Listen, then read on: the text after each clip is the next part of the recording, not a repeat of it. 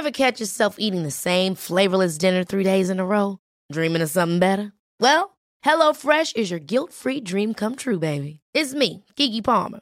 Let's wake up those taste buds with hot, juicy pecan-crusted chicken or garlic butter shrimp scampi. Mm. Hello Fresh. Stop dreaming of all the delicious possibilities and dig in at HelloFresh.com. Let's get this dinner party started.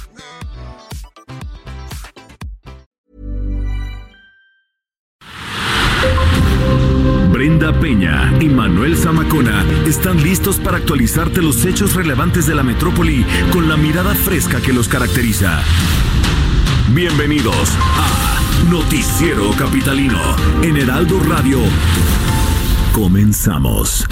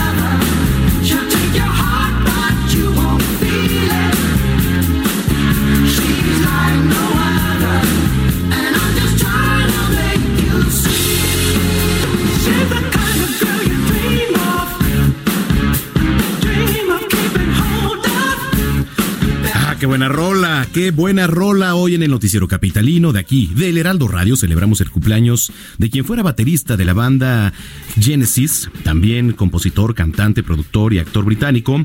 Tras la salida de Peter Gabriel de Genesis en 1075, ¿sí está bien aquí? ¿Sí le pusiste? No, pues, pues oye, le ponen aquí. tiempo? Yo dije acá.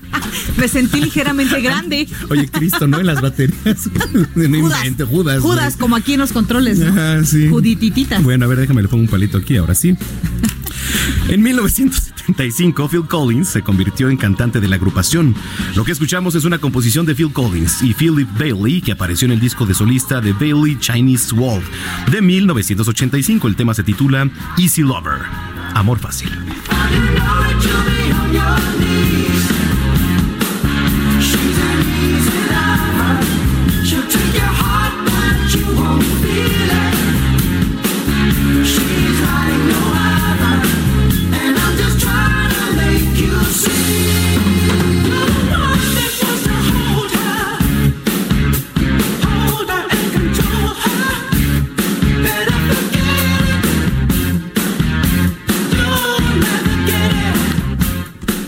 De la noche con tres minutos. ¿Cómo están, amigos? Bienvenidos al Heraldo Radio 98.5, Noticiero Capitalino. Es un gusto que nos acompañe. Este eh, jueves 30 de enero ya se nos va el mes, el primer mes de este 2020. Manuel Zamacona, ¿cómo estás? Buenas noches. Querida Brenda Peña, agoniza el primer mes del año y también la semana. Pues ya prácticamente, sí, sí, sí. Tú pártele la dona, tú con confianza. Está un poquito dura, pero pártele. Además está muy buena. Oiga, qué gusto que nos esté acompañando aquí en sintonía del noticiero capitalino, 98.5 de FM. Pues sí, efectivamente, noche con mucho aire otra vez aquí en la Ciudad de México. Frío. Sí, también está la noche fresca. Oigan, eh, invitamos a que nos sigan a través de nuestras redes sociales. Que los invitas, no te dudoso. No, sí, sí los invito. Los voy a invitar. A que nos sigan a través de nuestras redes sociales, arroba Heraldo de México. Arroba bajo Penabello. Y arroba Zamacona al aire. Eh, tenemos muchos temas, tenemos entrevistas muy interesantes, así que qué gusto que nos esté acompañando. Además de todo esto, música de calidad, usted ya escuchó.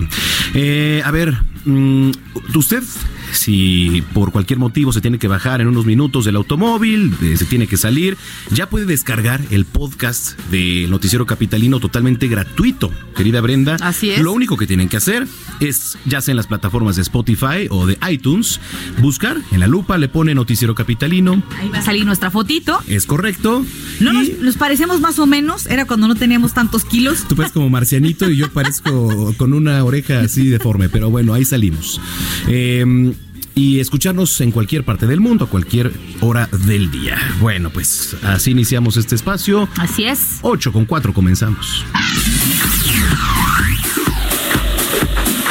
Oiga, el Comité de Emergencia de la Organización Mundial de la Salud declaró hoy estado de emergencia global, esto para prevenir el contagio de coronavirus, enfermedad eh, diagnosticada ya en China a finales de diciembre. Hasta el momento se han registrado al menos 8.241 casos de personas contagiadas, 171 de las cuales han muerto desde el descubrimiento de la enfermedad. Eh, se ha propagado y afectado a personas en cuatro continentes. En conferencia de prensa, la Organización Mundial de la Salud aseguró que confía en la capacidad de China para contener este contagio de la enfermedad, pero que esta medida es para ayudar al resto del mundo a evitarlo, ya que hay enfermos en 18 países, además del gigante asiático. El comité emitirá recomendaciones a las naciones que van a tener que considerarse, por supuesto, como contener sus vuelos a China, aplicar revisiones constantes a quienes han estado en ese país y sobre todo en Wuhan, que es justamente en donde se da esta cepa, así como las formas de prevenir el contagio y de vigilar a los posibles enfermos. Según anunció la Organización Internacional, se trabaja en la vacuna que podrá ayudar a prevenir el contagio y en el tratamiento de quienes ya han sido confirmados como este, infectados por este eh, tipo de neumonía. En Estados Unidos ya se declaró al primer este, contagiado oficial del coronavirus. Sí, efectivamente. Y fíjate, Brenda, que en la Secretaría de Salud, por cierto, hablando del tema, se acaba de llevar a cabo hace unos minutos una conferencia para informar sobre las acciones del gobierno federal ante esta alerta internacional declarada por la Organización Mundial de la Salud por el brote de lo que ya comentabas, del nuevo coronavirus. Así que vamos a enlazarnos con nuestro compañero Antonio Anistro, que nos tiene la información. Antonio, adelante buenas noches. Brenda Manuel, un gusto saludarlos esta noche. Justo hace unos momentos estuvimos presentes en la conferencia de prensa convocada por la Secretaría de Salud relativa a las acciones que tomará el gobierno federal con base en la alerta emitida por la Organización Mundial de la Salud por el brote del nuevo coronavirus declarando emergencia de salud pública internacional.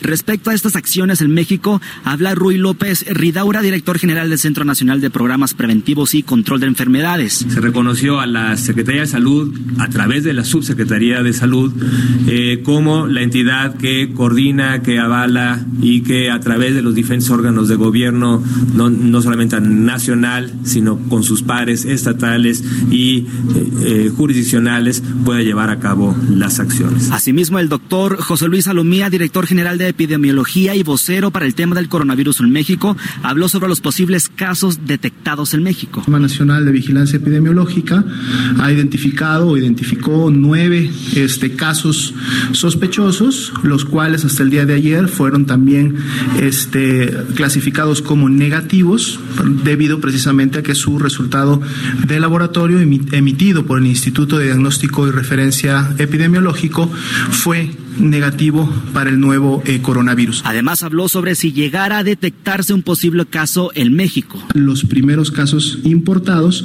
para tener oportunidad de llevar a cabo medidas de aislamiento que mitiguen la transmisión y que el virus en su momento pues no tenga eh, una apertura este, total o libre para poderse dispersar. En esta conferencia, Brenda Manuel, la Secretaría de Salud informó que están atendiendo las recomendaciones emitidas por la Organización Mundial de la Salud tales como reforzar actividades de vigilancia epidemiológica, atender el diagnóstico temprano, también aislamiento y manejo de casos, protocolo también diseñado en México y el seguimiento de casos sospechosos. Hasta el momento está la información emitida en esta conferencia de prensa por la Secretaría de Salud. Estaremos pendientes sobre más información. Muy, bien. Pues sí, efectivamente, gracias ahí eh, por los datos que nos acabas de dar, Antonio Anistro. Y sí, efectivamente, pues vamos a estar pendientes y únicamente, pues, eh, prevenir, ¿no? Que es lo que nos corresponde. Prevenir, totalmente. Y, eh, por supuesto, las autoridades dicen aquí en México estamos listas en dado caso que haya que atender una emergencia. Hay hospitales que ya tienen el protocolo de tener camillas disponibles para la gente que tenga este tipo de padecimiento. Y ojalá ojalá de verdad que no se confirme ningún. No, por supuesto. Sí, sí, sí, no. Digo, en caso no entremos en pánico y lo más importante, no difundamos noticias falsas. 8 con 9. Vamos a las calles eh, de la Ciudad de México. Gerardo Galicia, ¿qué nos tienes? Buenas noches.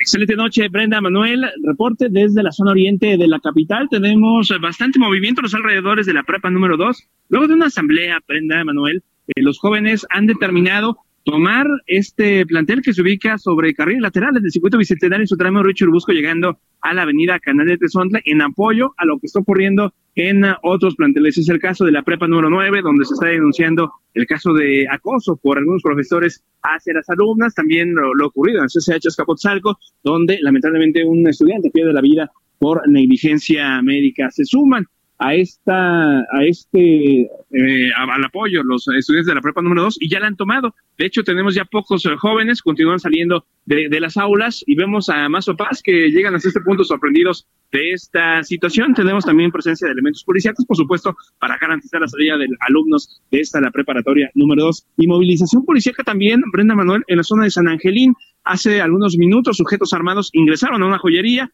se han robado cuánto objeto vieron, utilizaron algunos mazos y han logrado escapar. Eso ocurre sobre la avenida Altavista, llegando a la calle de Arturo, entre el anillo periférico y Avenida Revolución, es donde van a encontrar nuestros amigos del auditorio la movilización policiaca. El monto de lo robado hasta el momento se desconoce. Por lo pronto, el reporte. Oye, Gerardo, a ver, cuéntanos, ¿a qué hora sucedió este atraco y cómo fue el modus operandi? Porque hay que recordar que hace unos años, eh, justamente eh, esta manera de operar con mazos, principalmente en las joyerías en el norte de la Ciudad de México, ahora me dices que saca en la parte sur, pero era justamente conocida como la banda del mazo. Eh, ¿A qué hora fue este atraco?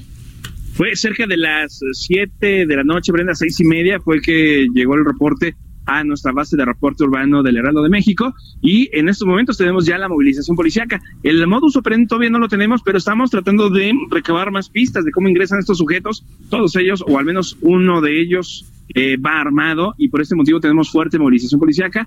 Eh, de manera extraoficial se dice viajan o escapan en motocicleta. Y como dato también importante, Brenda Manuel, hace escasos dos días tuvimos un asalto también a joyería muy cerca de este punto, fue en Pabellón Altavista. Así que, domingo. Eh, así es, parece que este el operativo policiaco para resguardar esta zona no está dando buenos resultados. Y esto nos habla de que los delincuentes están operando de una manera muy, muy sencilla. Hijo, mano, es lamentable, de verdad. Lamentable sobre todo para los clientes luego de estas plazas que uno piensa que está seguro adentro, va con su familia, con los amigos, a estar tranquilo el fin de semana y luego pasan estas cosas. Seguiremos pendientes y más adelante nos enlazamos contigo, Gerardo. Claro que sí, excelente noche. 8 de la noche con 12 minutos.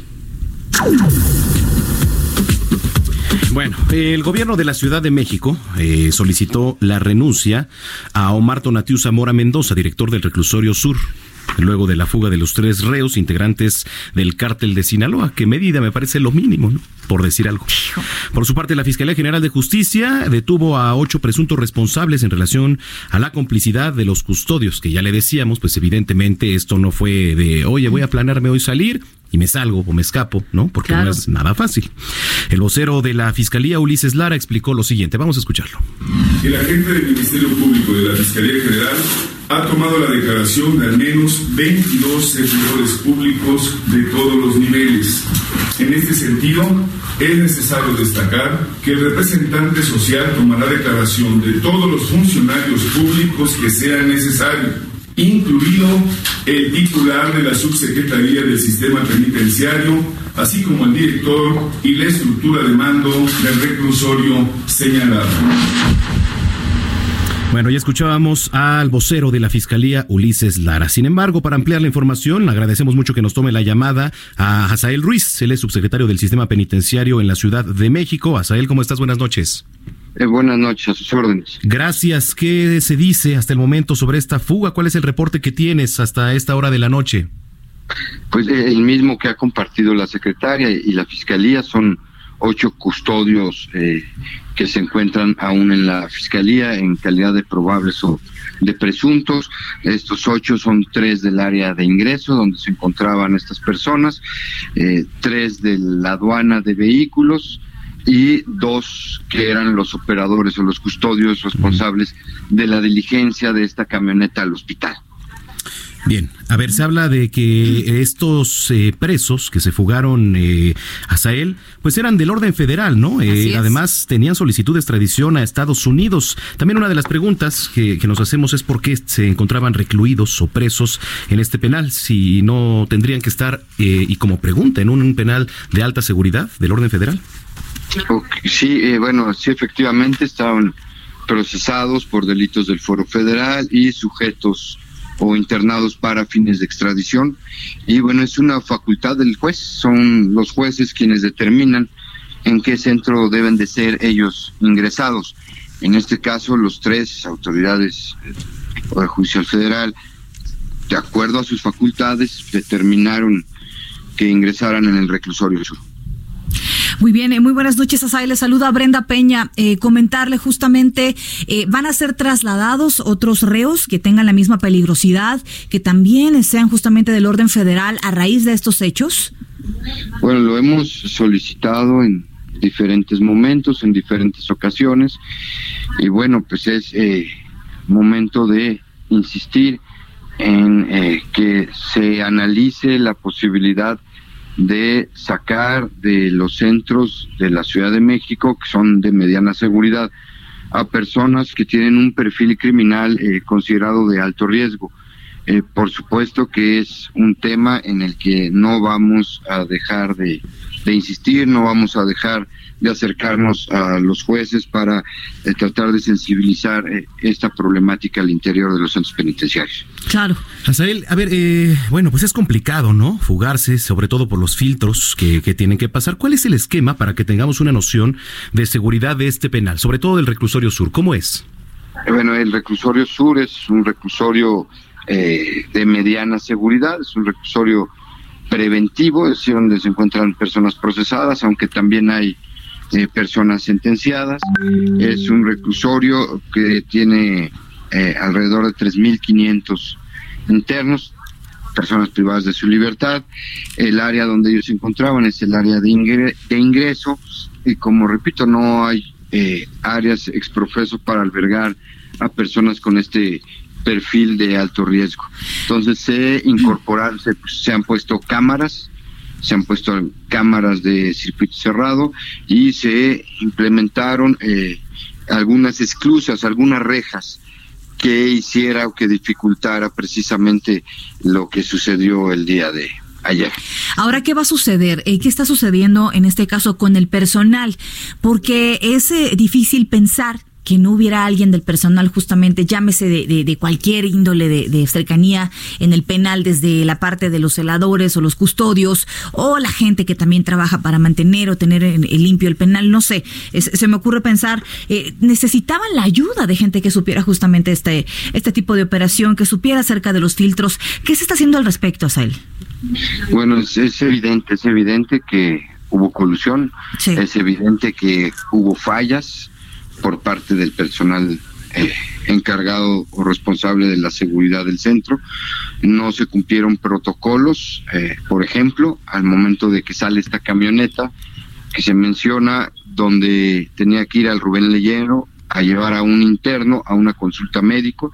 Se ve, se aprecia en los videos mm. o se mostraron cómo no revisan la camioneta, tenían que haber revisado la cabina donde van los choferes, la parte de atrás, la caja o la, sí, es una caja donde van las personas privadas de su libertad, el chasis a través de una fosa, es decir, caminar por debajo del vehículo, el registro en la bitácora de la salida y de qué internos llevaban, abrir dónde van los internos y contralista verificar el número de internos que llevaban y quiénes llevaban, que fueran los que el oficio dijera. Se ve en el video cómo no sucede absolutamente nada de eso y bueno, pues ahí hay una responsabilidad. Ahí está el punto, ¿no? Evidentemente. Ahora, tomando en cuenta todo lo que nos acabas de decir, ¿es el que se necesita reforzar? ¿Se van a endurecer las medidas de seguridad en los penales de la Ciudad de México? Y la supervisión. Se van a a reforzar, por supuesto, las medidas. Eh, se va a revisar todo el tema de la tecnología, el tema de la infraestructura y el tema del personal. Y por supuesto que tendrá que haber mucho mayor supervisión para evitar que un caso como esto se vuelva a dar. ¿Hay presupuesto para esto? Eh, no, no alcanza el, las carencias del sistema penitenciario, las necesidades del sistema penitenciario son muy amplias y eh, eh, priorizaremos eh, en estos rubros que estoy comentando y comentó ya la jefe de gobierno el tema de la tecnología, el tema de la infraestructura. Ahora preguntarle justamente del estatus de las personas, regresando al tema del penal, de este reclusorio varonil, ¿en qué estatus se encuentra el personal? ¿Hay personas que se encuentran retenidas? ¿En qué calidad se encuentra el director de este centro penitenciario? No, el director del centro penitenciario eh, simplemente rendirá su declaración y ya será la fiscalía la que vaya avanzando en esto. Hay ocho personas, tres elementos responsables del área de ingreso donde ellos estaban ubicados, tres elementos de la aduana de vehículos, que es por donde eh, posiblemente o se presume hayan salido, y los dos custodios que manejaban el vehículo. Estos están en la fiscalía y entiendo que están en calidad de probables. Estos dos choferes son aquellos que hicieron el traslado a un hospital eh, aquí en la Ciudad de México y trasladaron, si tengo eh, bien la información, trasladaron a un interno y es ahí en donde dicen pudo haberse eh, realizado la fuga. Así es, así es. nos referimos a estos, a estos dos elementos. Muy bien. ¿Qué te ha dicho la jefa de gobierno? bueno, pues que proporcionemos, la instrucción es muy clara, reforzar la seguridad, eh, estar pendientes a, las, a los requerimientos de información que nos solicite la Fiscalía o cualquier otra de las autoridades eh, competentes para el esclarecimiento absoluto de estos temas, investigar a fondo, proporcionar toda la información, ya se ha ido proporcionando y seguramente irán solicitando más conforme vayan avanzando en la integración de la averiguación previa. Si lo permite, estaremos en contacto, hasta él, para darle seguimiento al tema.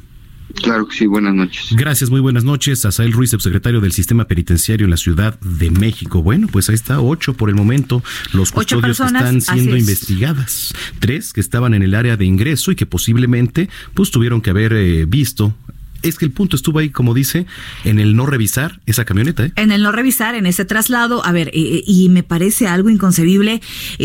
sobre todo me da mucho miedo este clasificar un penal de mediana seguridad. Sí, claro. ¿Qué significa o sea, que es mediana seguridad y de máxima seguridad. No todos los penales deberían ser de máxima seguridad.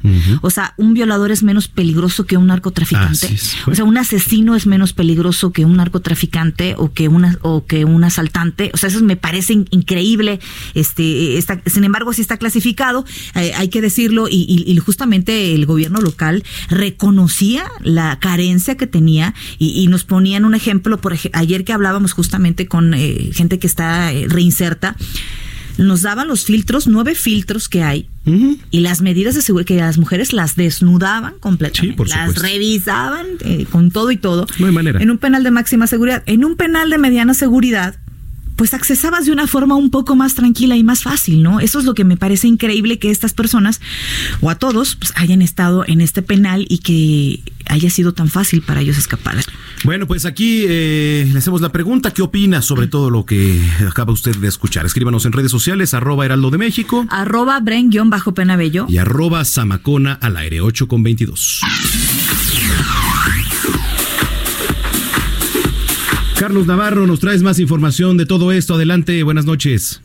Buenas noches, Manuel Brenda, le saludo con gusto y en un capítulo más de esta disputa entre el Poder Ejecutivo y el Judicial, los amparos que han otorgado jueces arreos del Fuero Federal para que se mantengan en penales de mediana seguridad de la Ciudad de México no han caído bien en el gobierno capitalino. Esto después de la fuga de tres reos que se encontraban en el reclusorio sur. La jefa de gobierno, Claudia Sheinbaum, lamentó el actuar de los juzgadores y por ello señaló que corresponde al Consejo de la Judicatura Federal revisar el actuar de estos. Escuchemos el trabajo que tiene que hacer el Consejo de la Judicatura, la propia Suprema Corte, pues creemos que lo están realizando y que es parte de este proceso de limpieza, de renovación, de eh, acabar con la impunidad, de acabar con la corrupción y avanzar en la justicia en nuestro país y en nuestra ciudad. En conferencia de prensa donde se dieron los detalles de la fuga de los reos, la titular del Ejecutivo local dijo que confiaba en Arturo Saldívar, presidente de la Suprema Corte de Justicia de la Nación, para atender la situación. Escuchemos. Y la tercera es el tema de algunos presos que son de alta peligrosidad que consideramos que deberían estar en penales federales. Confiamos en el presidente de la Suprema Corte de Justicia de la Nación y confiamos en que este es un proceso que está cambiando. Y lo que hacemos es un llamado de atención a los jueces para que en estos casos puedan estar en penales de alta seguridad. Vamos a seguir haciendo el trabajo que nos corresponde y la investigación hasta donde llegue.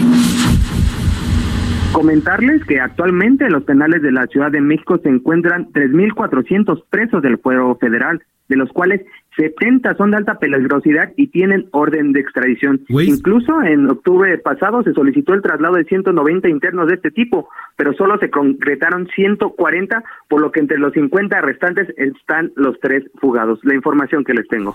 Muy bien, pues gracias por la información, Carlos. Estamos pendientes. Que pases buena noche. Buenas noches, hasta luego. Pues Muy bien, oigan, gracias a todos los que se comunican con nosotros en las redes sociales. Eligio Juárez, escuchándote desde la oficina. ¿Cómo? ¿A estas horas en la oficina? ¿Qué pasa el con el que éramos los únicos que empujábamos al país en la noche. Este, Juan Salvador, presente. Joseph Alois, aquí estamos presentes desde el inicio del programa. Muy bien, y esa, esa porra sí se siente. Y que nos escriban, por, favor, por favor. No deje de hacerlo, ahí están las cuentas. Oye, a ver, y preguntemos. ¿Usted ha ido a un penal aquí en la Ciudad de México de visita a conocer por el trabajo o tiene algún conocido que ha entrado a un penal? ¿Cómo le han parecido los filtros de seguridad en un penal? ¿Qué opina sobre la seguridad de los penales? ¿Qué opina de la seguridad? Bueno, para opinar tendríamos que estar ahí. Eso es bien importante. No va usted a opinar de lo que... No. bueno, es bienvenido el comentario, ¿verdad? Pero... lo que pasó, mira, a mí me basta, ¿eh? Digo, la verdad es que sí, caray, es, este terrible. Es, terrible, pero bueno. Ahí está, arroba Heraldo de México. Arroba Bren bajo Penabello. Y arroba Zamacón al aire. Es momento de hacer nuestra pausa, quédese con nosotros, comuníquese, por supuesto, está Noticiero Capitalino 98.5. Vamos a las tendencias, no hay ways, pero regresamos. Esto es lo que ha sido tendencia hoy en Twitter jueves 30 es tendencia en Twitter. Con el hashtag Última Hora, se dio a conocer que la Organización Mundial de la Salud ha declarado que el coronavirus ya es una emergencia internacional. Esto lo dio a conocer el director del organismo, Tedros Adhanom, y llamó a los gobiernos a estar alertas. Ha sido ampliamente comentado en la red social la fuga de tres reos del reclusorio sur, todos ligados al Chapo Guzmán. Se cuestionó reiteradamente la decisión del juez Delgadillo Padierna sobrino de Dolores Padierna, de autorizar el traslado de los tres prófugos de una prisión de alta seguridad al reclusorio sur. En este mismo tema fue tendencia Alfonso Durazo, secretario de Seguridad y Protección Ciudadana, quien señaló que la Guardia Nacional ya busca a los reos fugados. Informó que está en coordinación con las autoridades capitalinas para ubicar a los prófugos. La Escuela Nacional Preparatoria número 2 fue tendencia, pues estudiantes se enfrascaron en un conflicto ante la posible toma de instalaciones. Un grupo de estudiantes se atrincheró en la entrada del plantel y comenzaron las discusiones, pese a que en foros celebrados dentro de la escuela se había decidido que no se irían a paro. Usuarios de la red renombraron el TEMEC Tratado México, Estados Unidos, Canadá a Tratado Marcelo Ebrard Casaubón, pues criticaron la ausencia del titular del Ejecutivo en este proceso en el que el secretario de Relaciones Exteriores tuvo una presencia estelar. Para terminar las tendencias, la National Science Foundation dio a conocer las primeras imágenes de la superficie del Sol, que está compuesta por estructuras en forma celular. Usted está al tanto de lo que hoy ha sido tendencia en Twitter. Noticiero Capitalino, en el Heraldo Radio 98.5 de FM y 540 de AM. Estás escuchando a Brenda Peña y Manuel Zamacona con las noticias más relevantes de la metrópoli en el Noticiero Capitalino. Regresamos con Brenda Peña y Manuel Zamacona al Noticiero Capitalino, las noticias más relevantes de la metrópoli.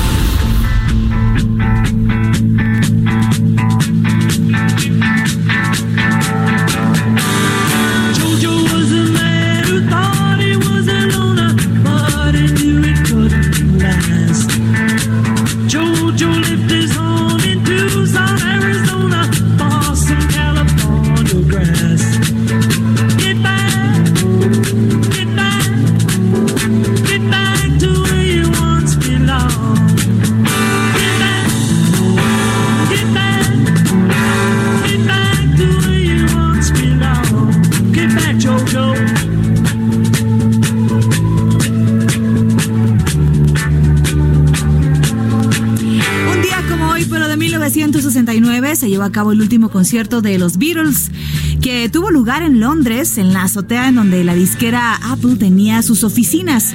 Fueron 40 minutos de actuación cuyo ingeniero de sonido fue Alan Parsons. Hay que recordar que después de ese concierto es cuando bajan y los arrestan, ¿no? Porque era un acto ilegal, fue un acto ahí bastante sonado. Durante ese concierto tocaron, tocaron varias veces lo que estamos escuchando. El tema se llama Get Back. Se lanzó en 1969 como sencillo y luego se incluyó en el álbum Let It Be en 1970.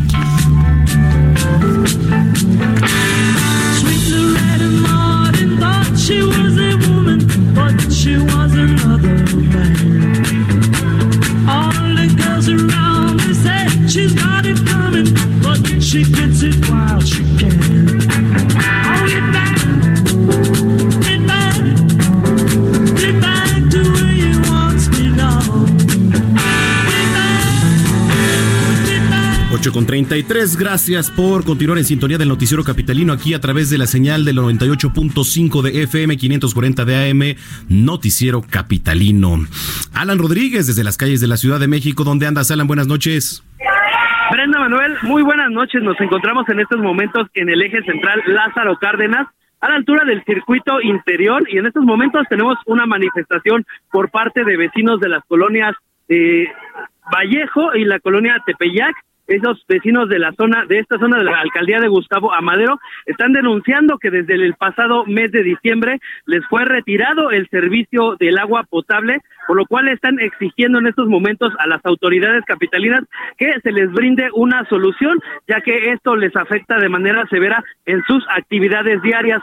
Son aproximadamente 150 personas las que se encuentran en estos momentos tomando esta vialidad, lo cual afecta severamente la circulación para quienes se dirigen hacia la zona norte de la alcaldía de Gustavo Amadero. Por lo pronto ya fueron atendidos por personales del gobierno capitalino, los cuales les informaron que en estos momentos se va a desplazar un grupo de trabajadores del sistema de aguas de la Ciudad de México a la válvula que se encuentra en la calle de Clave y la avenida de los Insurgentes para brindarles una solución momentánea. Aseguran que eh, pues el corte al suministro de agua se debe a unas obras que están realizando en la zona, por lo cual el abasto no se les va a garantizar durante los próximos días. Por lo pronto, Brenda Manuel, es el reporte que tenemos con un bloqueo en esta avenida Eje Central Lázaro Cárdenas. Estaremos pendientes, Alan Rodríguez, gracias y que pases buena noche.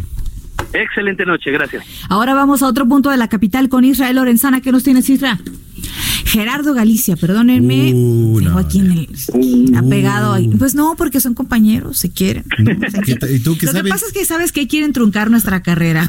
Entonces Gerardo Villela pone aquí Israel Lorenzana. Ah, Entre Juditititas que lo mandaron hoy. Querido Jerry Galicia, ¿dónde te encuentras? Muy buenas noches. Alguien quiere llegar a casa con el ojo morado. En, la,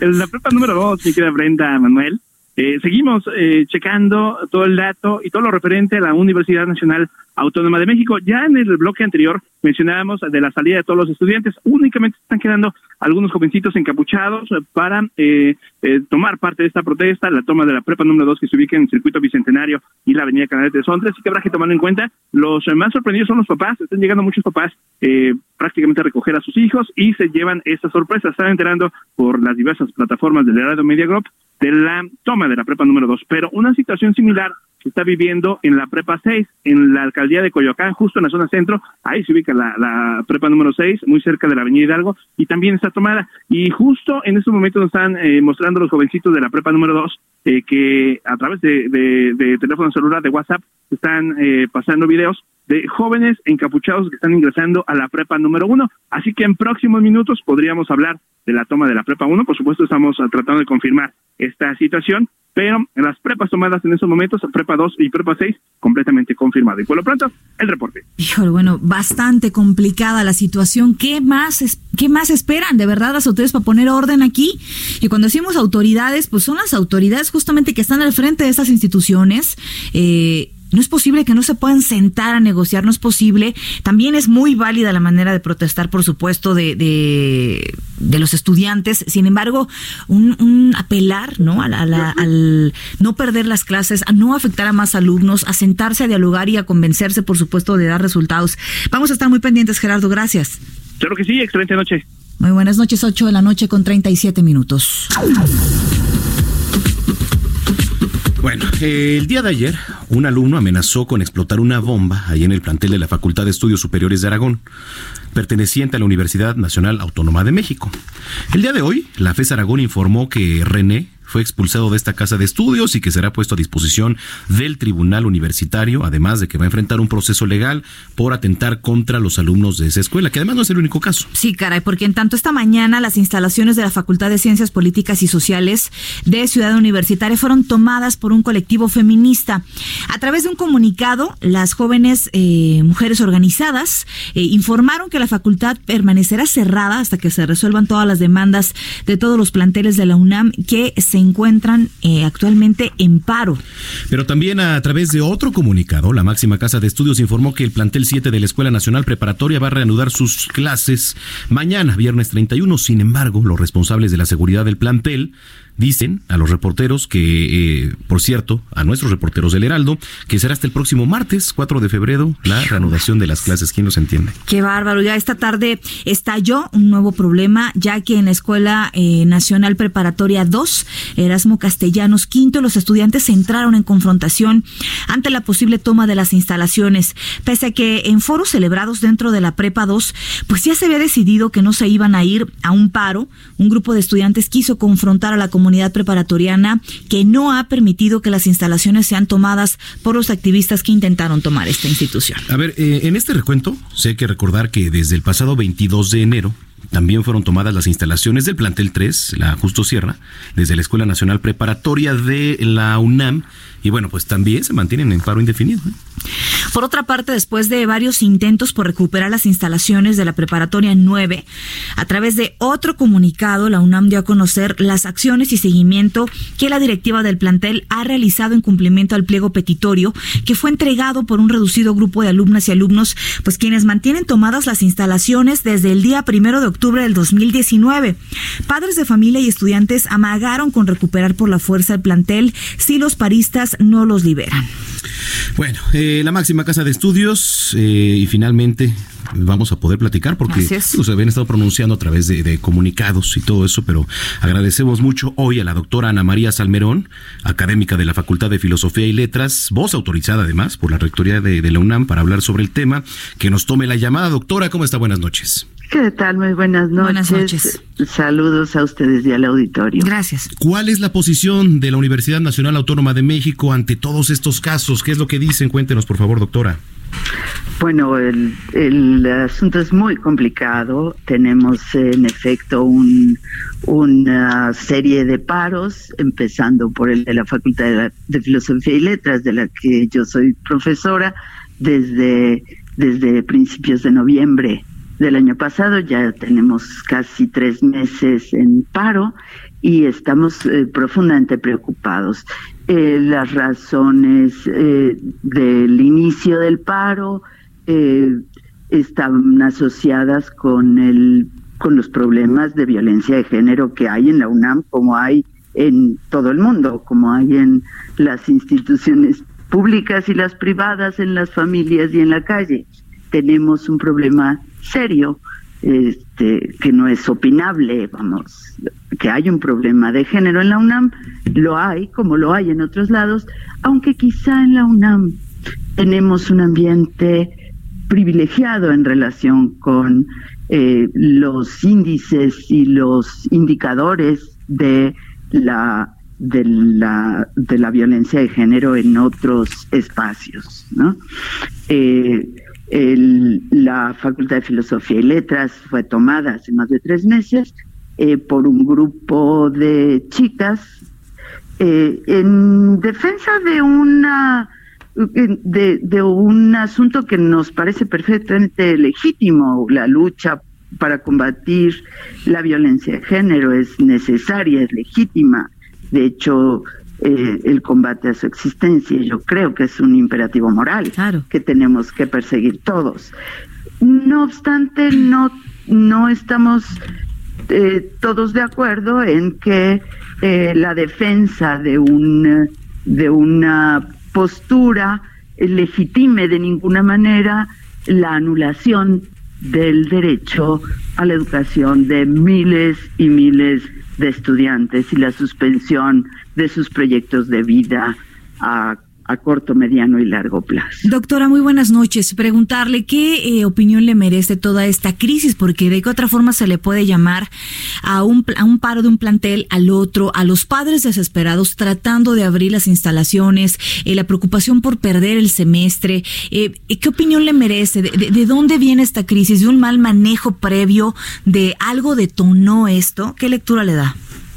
Mire, eh, desde luego el asunto no, no tiene una causa única.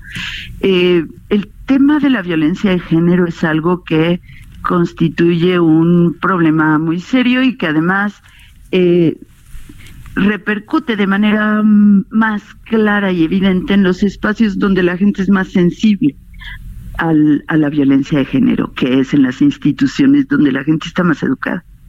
Desgraciadamente la violencia de género es una cosa que ocurre hace mucho tiempo, pero las sensibilidades se han transformado también gracias a la lucha feminista. Y los umbrales de tolerancia a determinadas prácticas de, misoginia, de machismo, eh, pues se han exacerbado.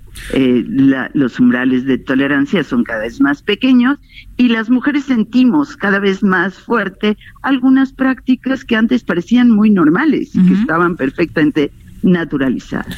Por eso es que surgen los espacios como la Facultad de Filosofía y Letras, donde la gente tiene acceso a lecturas y a formas de relación más eh, democráticas y, de más amplio alcance que, que construyen las sensibilidades en un sentido mucho más poderoso. Doctora. Eh, Sí, dígame. Sí, perdón que le interrumpa. ¿Qué decirle a todos aquellos alumnos que de verdad quieren estudiar, que quieren terminar su semestre, trimestre, como, como esté manejando el plantel? Porque, eh, pues ahora, por ejemplo, vemos la prepa 7, la prepa 9, que con total impunidad llegan y un grupo de encapuchados la toma. Y entonces, ¿hasta dónde puede actuar la, la, este, la autoridad universitaria, no? O sea, ¿qué decirles? O sea, entonces, los que quieren estudiar, ¿qué pasa con ellos? Exacto, este es el el problema que más nos tiene angustiados en la universidad.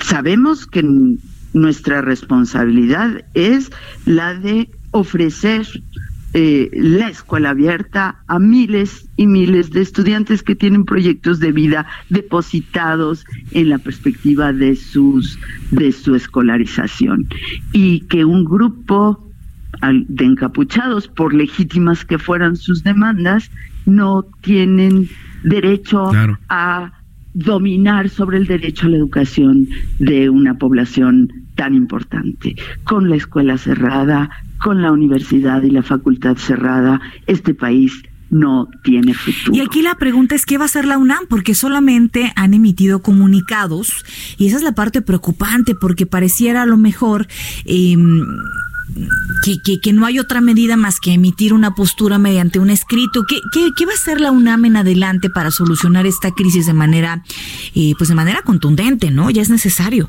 Ya, ya es necesario. Estoy completamente de acuerdo con usted. Mire, eh, nada más me importa señalar que no solo ha emitido comunicados.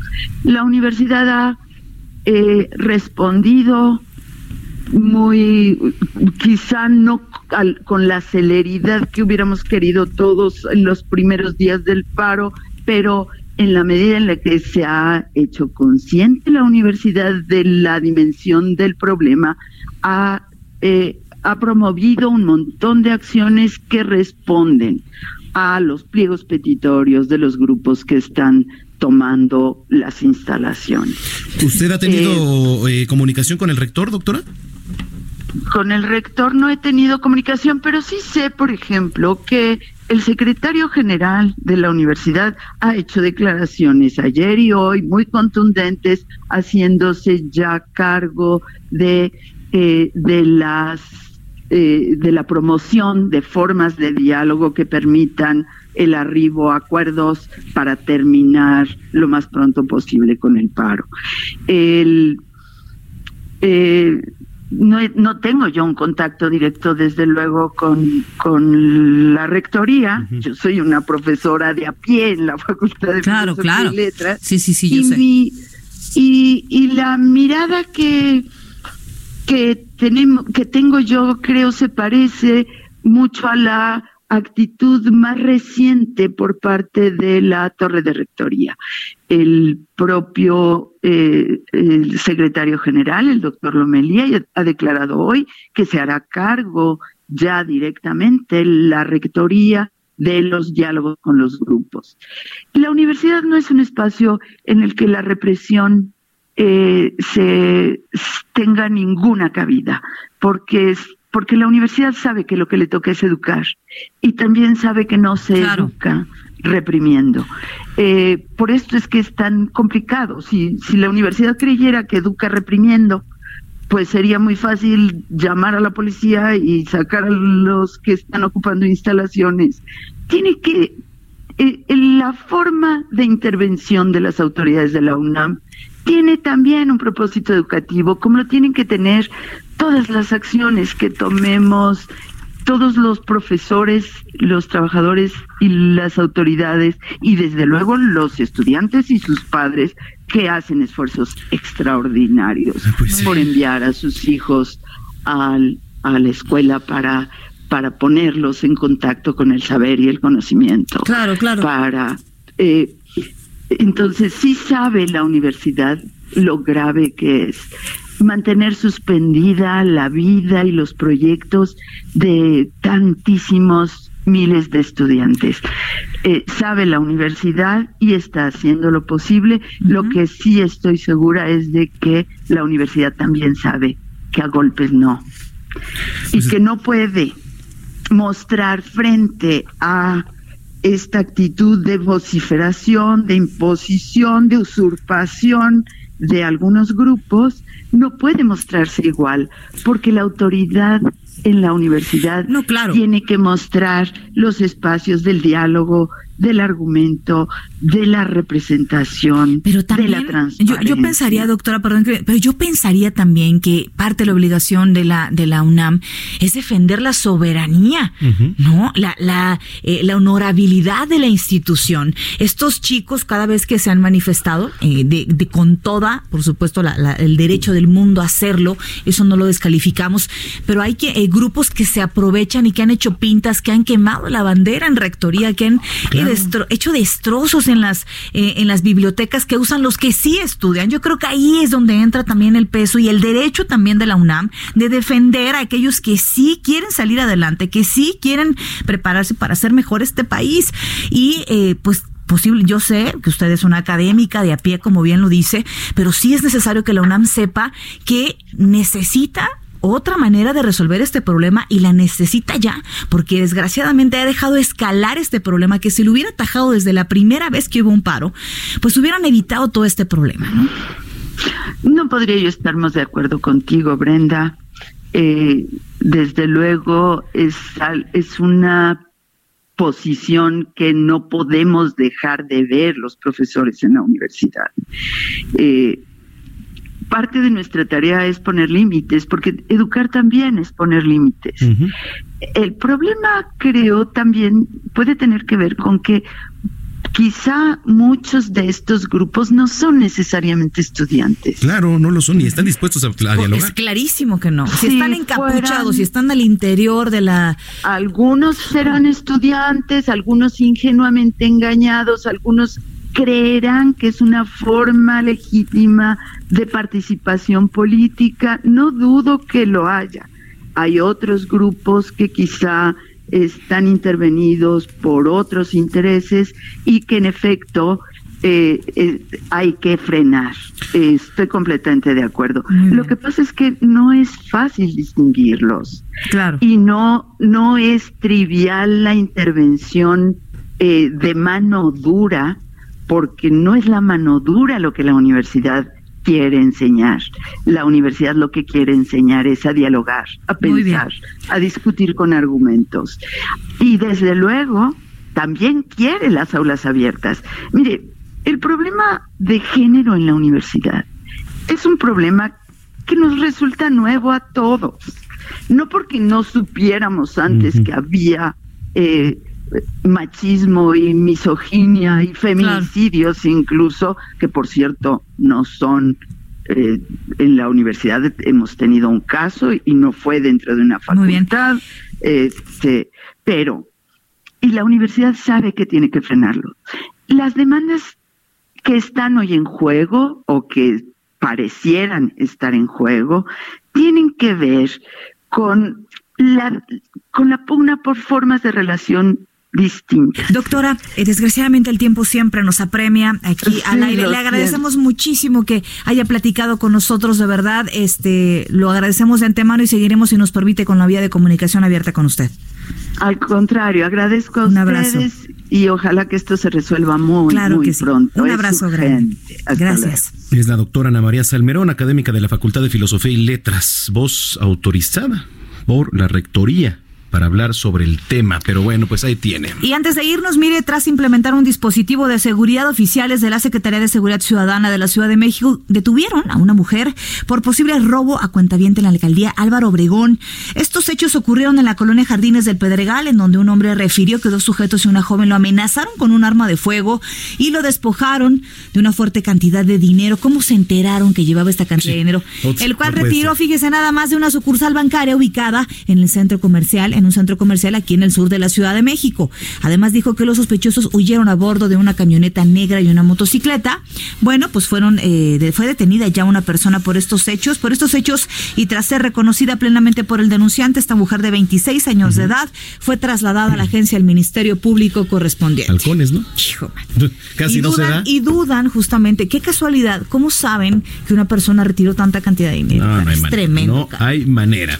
Eh, gracias a todos los que nos estuvieron escribiendo a través de nuestras redes sociales, arroba Heraldo de México. Arroba Bren-Penabello. Y arroba Zamacona al aire. Eh, vámonos, Bren. ¿Cómo ya? Ya, porque Bisoño y Villafranca. ¿Quién estaban en Houston ustedes ayer? Este, sí, la pasan bien. Además traen invitados especiales. Que aquí nos en la lleven tetera. de viaje, ¿no? Óyeme, por Y al, al favor. shopping. Al shopping. Oigan, eh, pues gracias por habernos acompañado. Nos vemos mañana en Noticias México 151 de Easy, 161 de Sky y luego aquí a las 8 de la noche. Cerramos nuestro noticiero con otro tema de nuestro festejado Phil Collins. Escuchamos el disco del 89, But Seriously, eh, pero seriamente, y este tema se titula Hanging Long Enough. Aguanta lo suficiente. Bueno, No. eh, pásela bien. Buenas.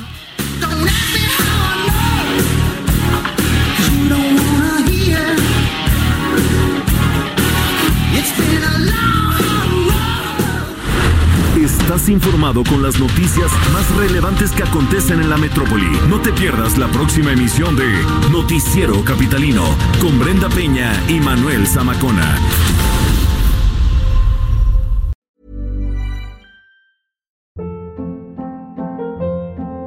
Hold up. What was that? Boring. No flavor. That was as bad as those leftovers you ate all week. Kiki Palmer here, and it's time to say hello to something fresh and guilt-free. Hello Fresh. Jazz up dinner with pecan-crusted chicken or garlic butter shrimp scampi. Now that's music to my mouth. Hello Fresh. Let's get this dinner party started. Discover all the delicious possibilities at hellofresh.com.